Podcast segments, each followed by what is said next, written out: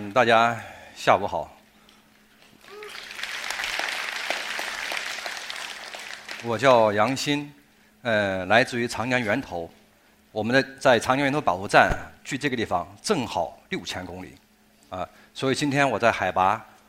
零米接近零米的地方，呃，明天明天我就出发要去海拔五千四百米的地方，啊，从长江尾到长江头。今天我给大家分享的题目是长江，长江。讲我的长江经历呢，首先可能要看这张图片，在一九九五年的时候。那个时候呢，美国有个探险家叫坎沃伦，他还在漂流长江。那个时候，美国的那些媒体上就说到，长江是整个地球上最后一次伟大的征服。因为此前的话，呃，所有的探险在地球上的探险的首次已经完成，南极、北极、珠峰，啊，甚至的话就是尼罗河的漂流、亚马逊河的漂流、恒河的漂流等等。长江是条处女河，从来没有人漂流过。所以被称之为最后的伟大征服。这是在我们中国出现了一个年轻人，叫姚茂书，呃，他来自于四川，嗯，然后他呢，就是为了赶在美国人的前面，实现中国人首漂长江的壮举，呃，就一个人驾着橡皮筏，从长江源头下水，漂过沱沱河、通天河，然后在金沙江的时候不幸翻船遇难，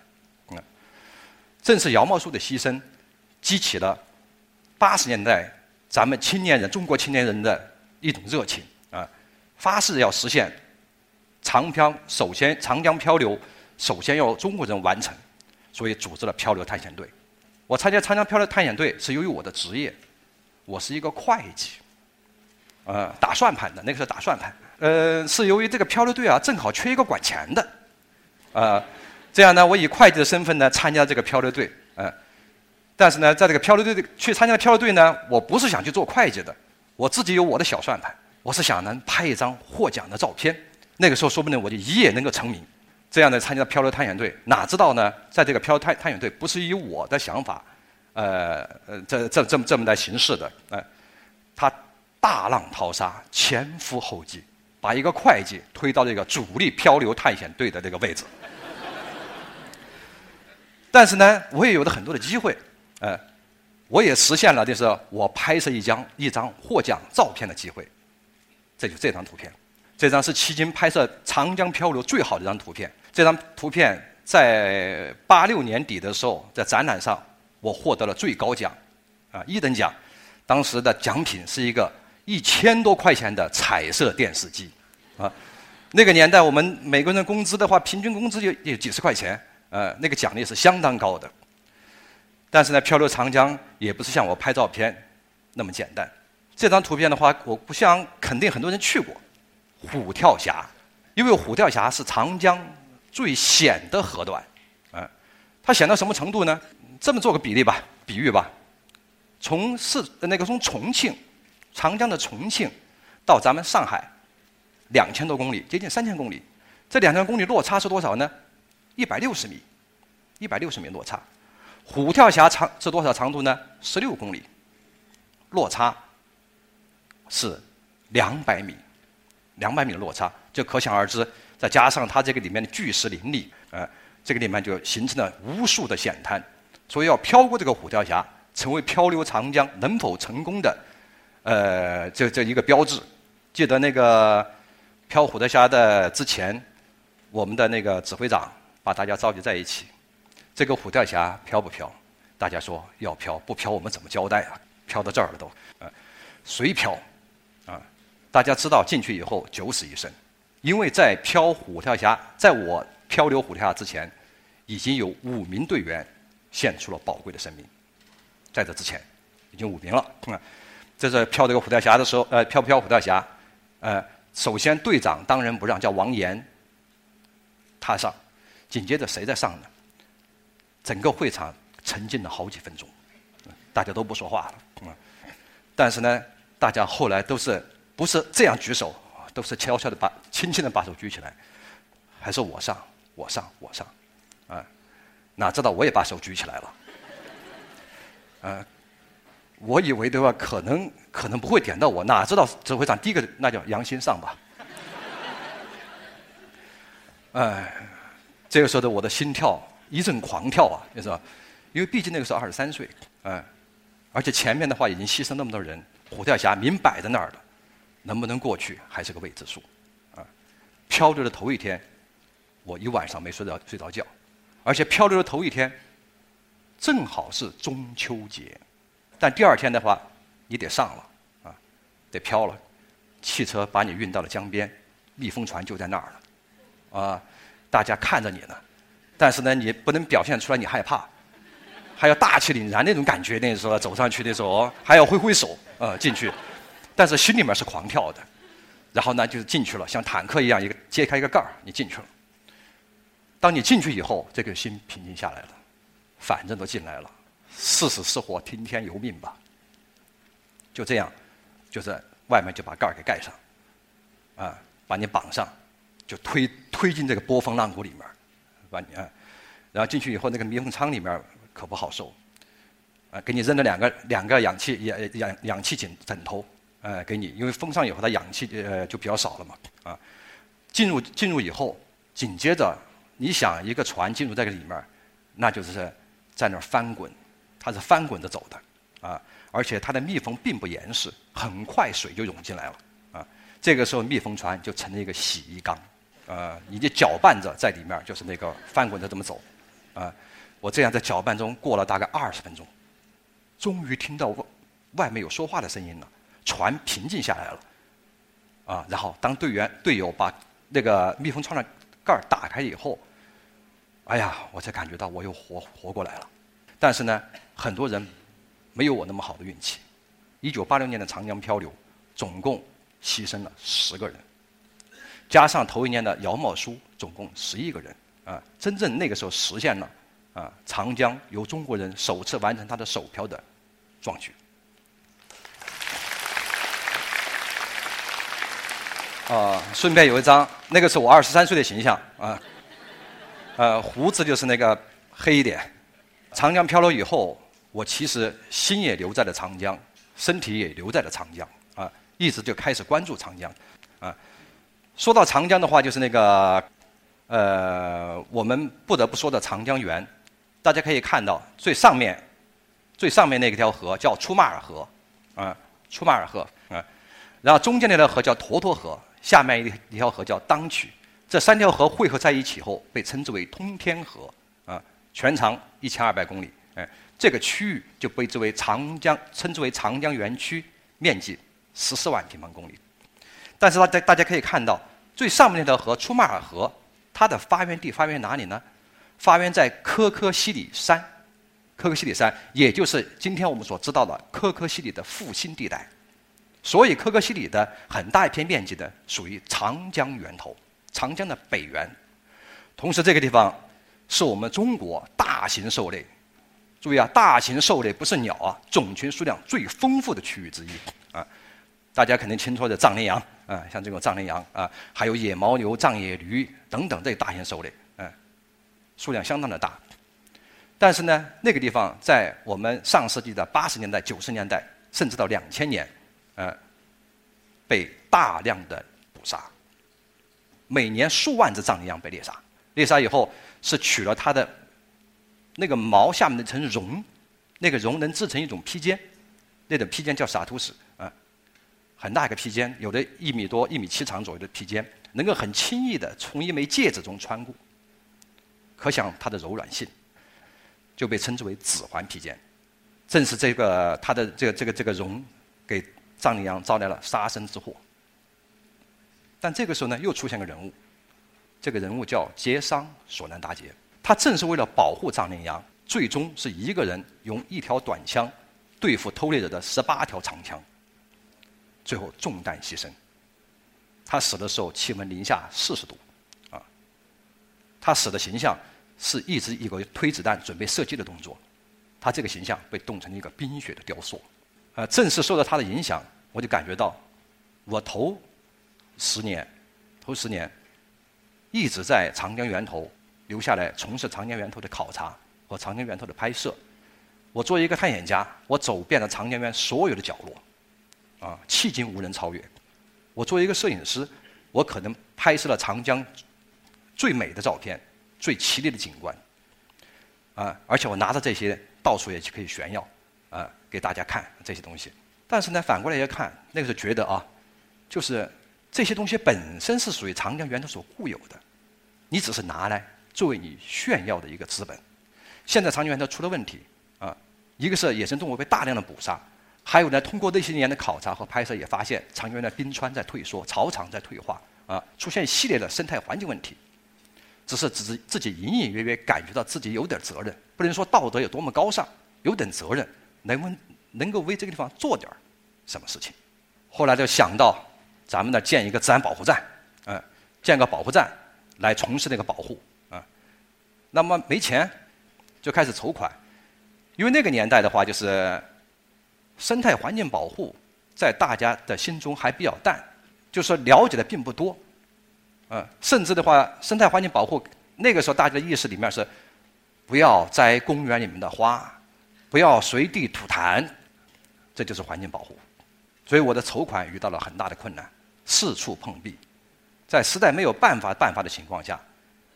呃，有一个。朋友给我出了个点子，他说的话：“既然你有长篇的经历，那么多经历，你不如写一本书，我们帮助你出版，帮助你义卖，我们用书的卖卖书的钱来建立一个保护站，哪怕你建个小木屋，首先证明你在做，啊，你才能获得社会的支持。”就这样，我本来没写过书，从来没写过书，啊，迫使我自己的说，就是摁在桌前，啊，以日记体的形式写出我的长江漂流，然后呢，就出了一本书叫《长江魂》，我就拿着那个书。到处义卖，啊，用义卖书的钱，招募志愿者，建立我们中国民间的第一个自然保护站，也是可可西里长江源的第一个自然保护站，叫索南大街保护站。这个保护站建成以后，啊，成为了呃一个基地。这个基地呢，首先我们是帮助当地政府从事反偷猎这个基地，另外的话就是帮助很多科学家借助这个基地开展就是科学考察啊。同时招募志愿者到这个基地来进行服务。他们回到原来城市里以后，我们要求你必须做三场以上的演讲，你就是个播种机，能把可可西里的故事、生态环境保护的意识进行更广泛的传播。当然，我们的志愿者也参与了很多实际的调查，呃，影响了当地政府的很多的环境决策。同时，在这个过程中，生可可西里的保护也不是那么简单。包括的话，就是它最主要的就是巡山，就是巡逻，要把偷猎者赶出这个区域。我呢，在保护站建成以后，一九九七年年底十二月，十二月我参加了一次巡山，这就是那次巡山那个照片。大家可以看到，这是在河面上走的，是汽车在冰面上走。然后呢，我们去寻找那些偷猎者留下的痕迹，顺着他的痕迹进行跟踪。啊我们总共在那里面走了十几天，十几天的话发现了的痕迹，但是我们最终没有追上偷猎者。我记得有一天，那个负责管汽油的、管油料的车辆的一个人跑过来，对我们的巡逻队队长叫扎巴多杰说：“汽油没有了。”不一会儿，那个管食品的也跑来说：“馍馍没有了。”他说的馍馍就是馒头。我们说的馒头，因为我们在野外带的那个那个时候都都是吃点馒头，嗯，当呃就是当当食物。这个时候我们就着急了，啊，我就问那个队长，我就说叫扎巴多杰，我说这个怎么办？他说我们只有后撤了，只有撤出去。但是现在我们还撤不出去了，因为我们现在走得很远了，离青藏公路要上青藏公路还有两天的车程，我们的油只够一天。在没有燃油的情况下，没有食品的情况下，我们是死路一条。那我们说怎么办？他就说我们只能冒险一次，抄一条近路。那个近路是什么概念呢？走冰面，走一个湖泊的冰面，而且那个湖呢叫库塞湖，长有大概七十公里，那个湖泊长啊。问题是它是咸水湖，咸水湖啊，在可可西里很多咸水湖是。四十零下四十度都不结冰的，都不结冰的。这个咸水湖到底冰有多厚，不清楚。以往我们巡逻的时候，像这张图片，走向冰面的时候，都是说队员来打一枪，啊，把枪拿着对着冰面，扣动扳机打一枪，然后刨开看一看，冰有多厚。这一次，枪也不打了，直接就上去了，上冰面了啊！上冰面说，反正我们这这那个在这儿等着也是死，呃，我们出去，我们这样走，兴兴许还有希望。走上去以后还好，这个冰还有点厚度，但是呢，这个湖泊的冰面，它不是全部平整的一马平川的，啊，它有的地方是凸出来的，有的地方的话，它那个有的地方呢，它是有裂缝。所以说的话，汽车在里面是蛇形的行走，啊，特别是通过裂缝的时候，一碾上去，在汽车重压的情况下，下面的水这个喷泉一样，噗就喷喷起来了，一下就喷起来，吓得后面的车赶快那时候调转方向走其他其他方向走，就这样，就是说我们在这个冰面上，就是连续走了两个小时，而且这个时候天已经黑了，汽车是打的车灯。在冰面上走。呃，这几年那个嗯，在可可西里那个地方，长江源甚至挨挨着的羌塘这个区域，出现了好几次、好好几起野外的考察事故。我看到新闻的报道啊，就说到那个某某考察队冬季在这儿考察，考察以后，他们带着卫星电话开着车啊，但是失踪了，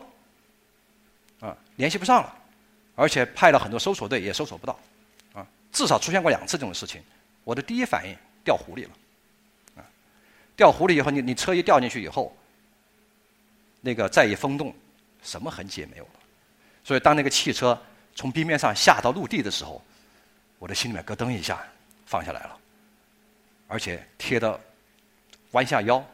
看了一下车的底盘，发现除了排气管，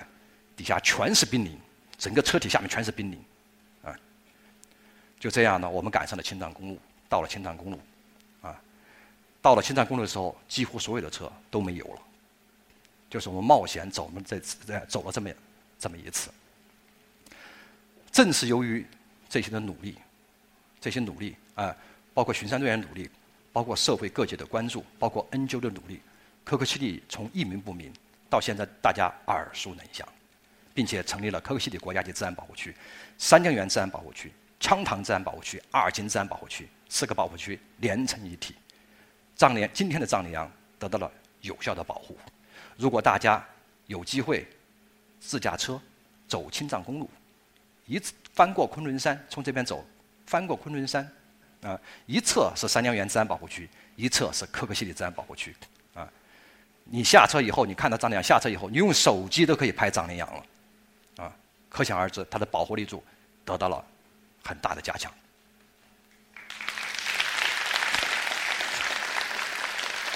谢谢，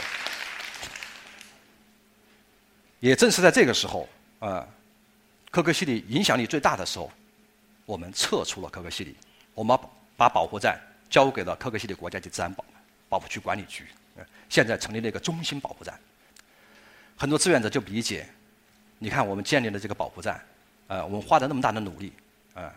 然后可可西里现在有影响了，啊，我们的工作也好开展了，为什么你就撤走了呢？我就讲到，我们当初建保护站的目的是什么？我们不就是要保护藏羚羊吗？现在国家有自然保护区了，而且保护的力度也越来越大，啊，我们撤出，不是说我们不关注保护了，是由于在长江源头还有很多需要关注而不被关注的区域。就这样的话，就是那个我们从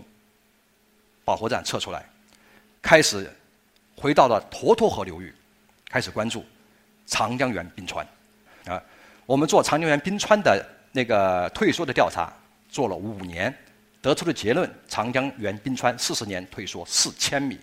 大家可以看到这张图，看它对呃对比的拍摄。因为时间有限，我只能就说展示一下了啊。这是十年左右的冰川就退缩这么多。另外，我们做长江源的生态人类学，要搞清楚人和自然的关系，做了六年。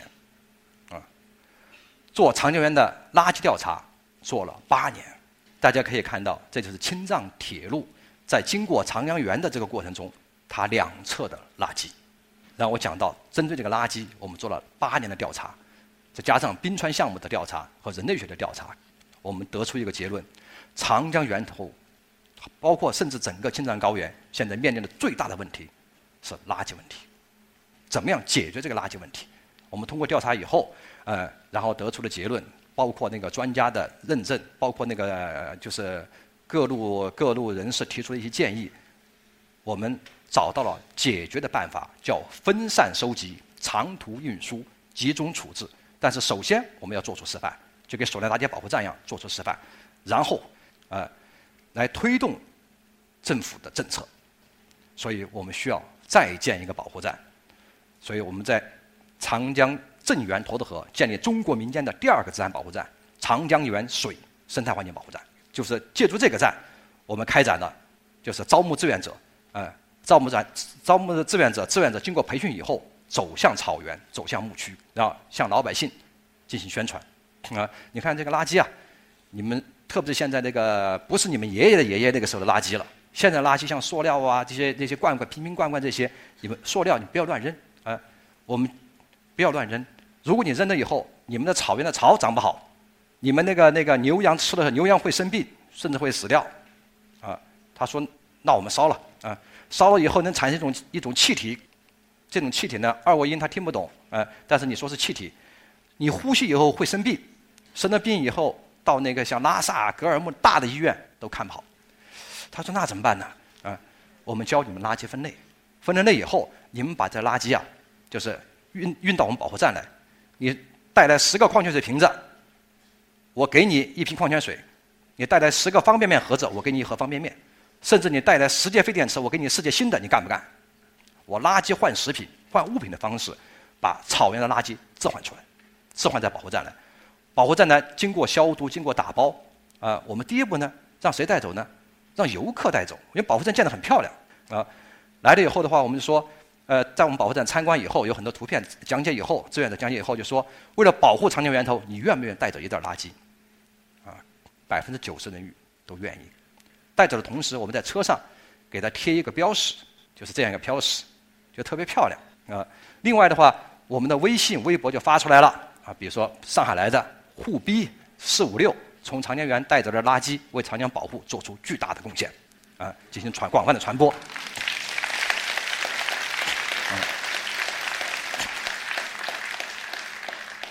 就实现了我们最初的分散收集、长途运输、集中处置。它只要运出四百二二十公里，到了那个格尔木那些地方，啊，就有处理的垃圾填埋场。同时，带走的塑料瓶到了格尔木还能卖五分钱一个呢，啊，垃圾又变成了资源。另外的话，光游客带是不够的，整个青藏公路，甚至整个青藏高原，它的货运是呈单向运输。怎么讲呢？大量物资进去以后，车是反空的。青藏线承担了整个西藏百分之八十以上的物资的运输，它百分之七十的车辆是反空车辆，反空车辆的运价就要低得多了。所以说现在呢，我们做出这个示范，我们正在推动政府，推动青海省政府啊，在青藏线上要建八个垃圾回收站，这个呢，可能在明年就能实现啊。所以说以后的话，大家开车走青藏线的时候，一定要到我们垃圾回收站来看一看。好，我们在建保护站的时候是要解决垃圾问题，哪知道保护站还没建成，一天一个老太太就摇着个金轮转军筒来了，就对我们说：“听说是建个保护站。”我们说是啊，啊，你们保不保护我们家的大雁呢？我说你们家的大雁是什么？他就给我描述，哦，原来是斑头雁。啊，就说这个斑头雁每年到那儿下蛋，下了蛋以后被周围单位啊，还甚至他们自己的一些牧民把蛋给捡走了，捡来干什么？吃了，说这个是天鹅蛋，呃，吃了以后的话对身体怎么好？嗯，但是呢，他们不清楚。后来我一查才发现，美国国家地理在二零一一年就刊登了一篇文章，科学家的最新发现：斑头雁为世界上飞得最高的鸟。八小时飞越喜马拉雅，啊，从印度飞到青藏高原来产卵，来繁殖，啊，当年十月份又飞回，又飞一次喜马拉雅，飞到印度去过冬，飞得最高的鸟。今年的科学杂志，美国的科学杂志第二二二月二月期吧，啊，也登了一篇文章，就是分析这个鸟为什么要飞那么高，啊，不可思议啊，飞到八千米以上，它的那个含氧量只有百分之三十了，啊。而且呢，它还是它还比较傻，它不是借助气流飞的，硬飞硬飞过喜马拉雅，啊，是这种鸟啊。哦，这个这个鸟的全球种群数量不到七万只，数量是不多的，不到七万只啊。在我们那个班德湖那个地方，一个湖在保护站周边那个湖，只有四点几平方公里，现在已经集中了接近全球种群数量的百分之三，它的数量是相当多的了。呃，这出现这个问题以后，那我们怎么办呢？还是要做点事儿，那就是招募志愿者，建立营地，呃，在那里堵截那些盗取鸟蛋的，同时开展大规模的宣传，对当地进行宣传，啊，然后呢，阻止就是捡蛋者的进入，啊，甚至我们的志愿者的话，就开展那个种群数量调查，啊，通呃呃种群数量调查，呃，另外的话也动员当地老百姓参与进来，哎，你叫我们来的，你们要参与。呃，参与我们一起来保护你们的斑头雁。通过这个努力以后，我们从一二年开始做，一二、一三、一四、一五，今年第四年，班德湖的那个呃斑头雁的种群数量从一千一百七十八只到两千只，到两千五百只，今年是两千七百只，数量迅猛迅猛的增长，啊，也达到我们保护的目的，呃。相当萌的那个，它出壳的时候相当萌的啊。同时的话，在保护站建成以后，有一个当地的环保组织找上门来了，就说：“你们保不保护我们的烟站挂峡谷？”我说：“烟站挂峡谷我知道。”我说：“那干什么呢？那个地方规划了一个水电站，大家可以看到，这是通天河，并不是我们看的一个小河沟，并不是我们看到像四川红原草原上的。”那个若尔盖草原上的那种弯弯曲曲的在草原上的河流，这可是大峡谷，通天河的大峡谷。我们是天上看到的。紧接着正中，注意正中那个位置啊，正中那个位置我要变换过来了，这是地面看到的，这弯弯曲曲的河流。然后我们再推进，可以看到这种峡谷。我们再推进，可以看到这样的峡谷，相当漂亮的峡谷。这是长江的万里长江的第一个峡谷。如果这个地方建水电站，就意味着整个长江的水电已经全部开发完毕，长江的话就成为了一个大楼梯，呃，一级一级的平静的水面，从三峡葛洲坝一直延伸到长江第一个峡谷烟瘴挂，那么长江再也没有自然的峡谷，也再也没有自然的河道，啊，面对这个问题怎么解决？我们在想的话，烟瘴挂这个地方以前是我漂流经过的地方。我三次经过燕瘴挂，我很清楚这个地方野生动物比较多。过去的我也秉行着一种观点，不去，不让人知道是最好的保护。但是呢，现在我们大多数人不知道的时候，现在的话，这个地方如果建个水电站的话，那么这个地方完全就破坏掉了。但怎么解决这个问题？然后我们首先就想到，既然这个地方那么那么重要，我们首先要知己知彼，要搞清楚我们的家底儿，到底这个地方有什么。那么，加上绿色江河的志愿者团队比较强大啊，那么我们就组织我们志愿者里面的野生动物专家、啊植物专家、人类学专家，组织考察队进入燕瘴挂。这是我们的燕瘴挂建立的第一个营地，一号营地，汽车能到达。然后本身我是水军出身，那就是那时候船只调过来啊，船只运送物资，运送的峡谷里面建立二号营地。二号营地建立营地以后的，以营地为中心开展调查。并且的话，踏遍每一条山谷，在那个标标注出我们的这个峡谷里面的重要区域，然后呢，再借助一些先进的手段，包括这个用云台摄像机，都是独立电源，红那个云台摄像机，然后呢，再用那那那种太阳能给它供电，嗯，把它架上了这些这些重要的地点，并且的话，也使用红外照相机，在十公里的峡谷里面，我们安装了四十台红外照相机。科学家做完这个工作以后，科学家不可能长期在那儿。那么我们就招募志愿者，啊，一批志愿者呢在里面待多长时间呢？一个月。但为了保证这些志愿者，第一是安全，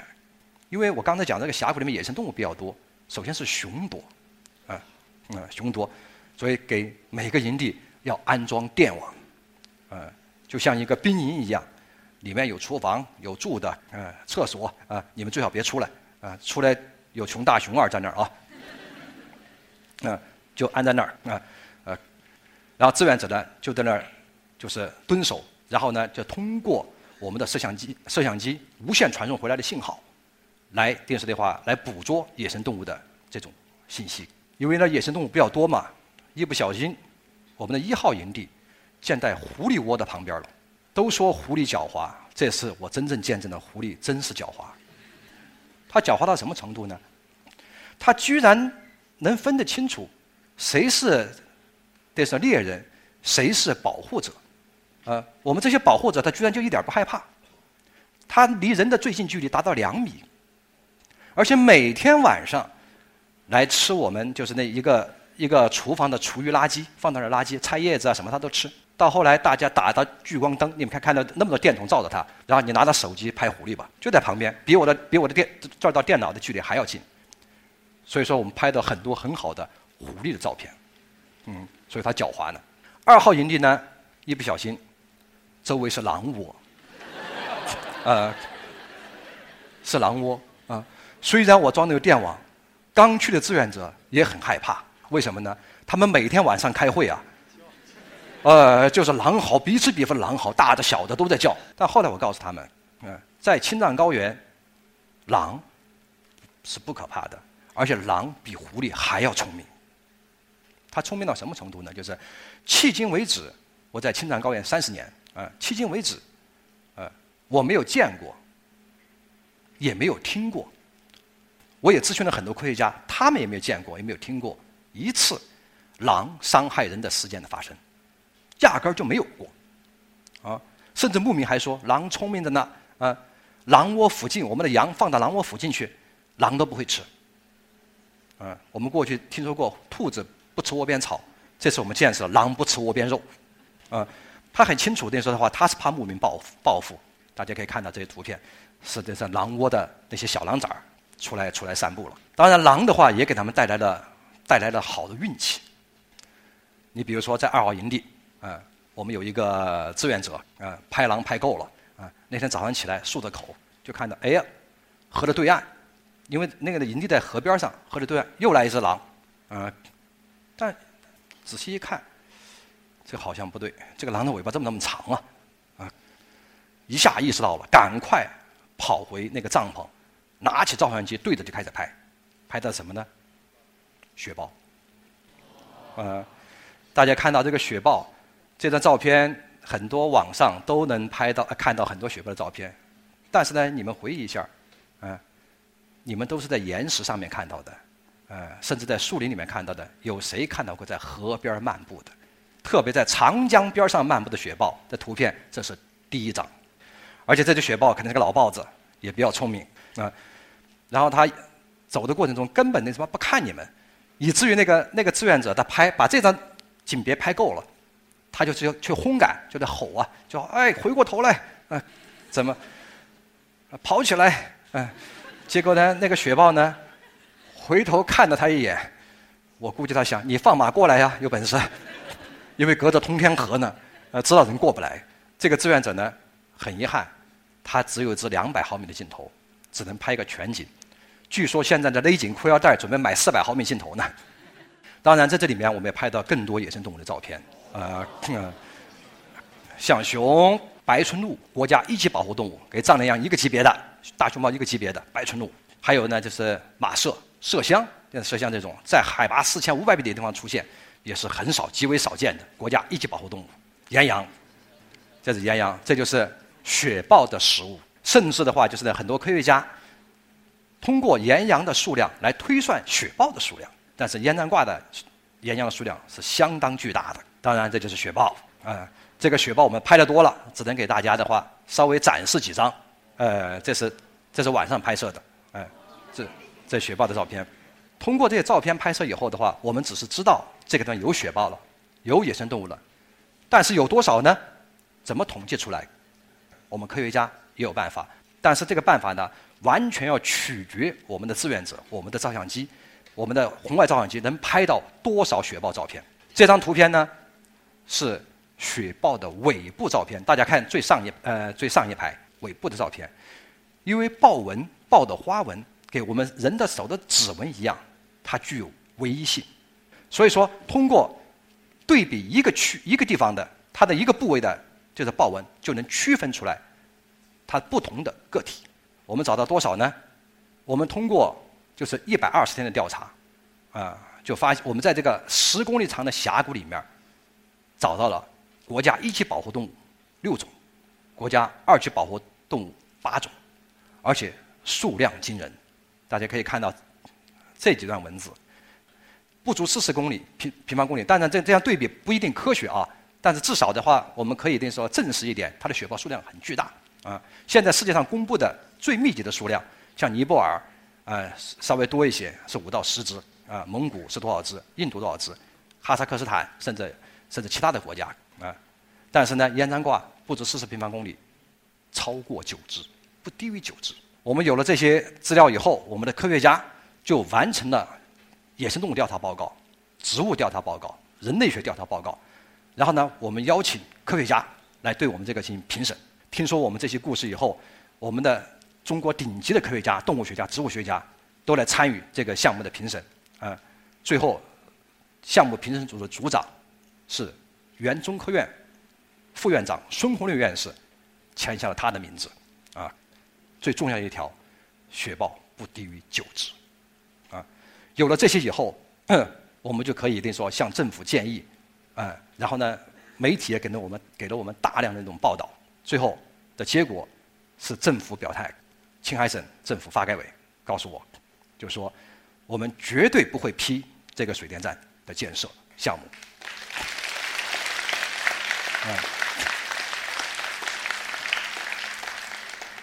另外的话，我们要加强保护，使得呃，使得的话就是我们长江的第一个峡谷保留下来。我们长江同时保留出来，保留保留住长它上游的五百公里的长江的自然河道。在我们西方人眼中的好水是蓝色的，蓝色的海洋，蓝色的多瑙河；在我们中国人眼中的好水是绿色的，呃，青山绿水，白毛浮绿水，红掌拨清波。其实洁净的水是没有颜色的，蓝色是澄明天空的反射，绿色是两岸青山的映照。青山常在，绿水长流，是绿色江河名字的由来，同时也是绿色江河为之奋斗的未来。同时，还是我心中、我梦中理想的长江。好，谢谢。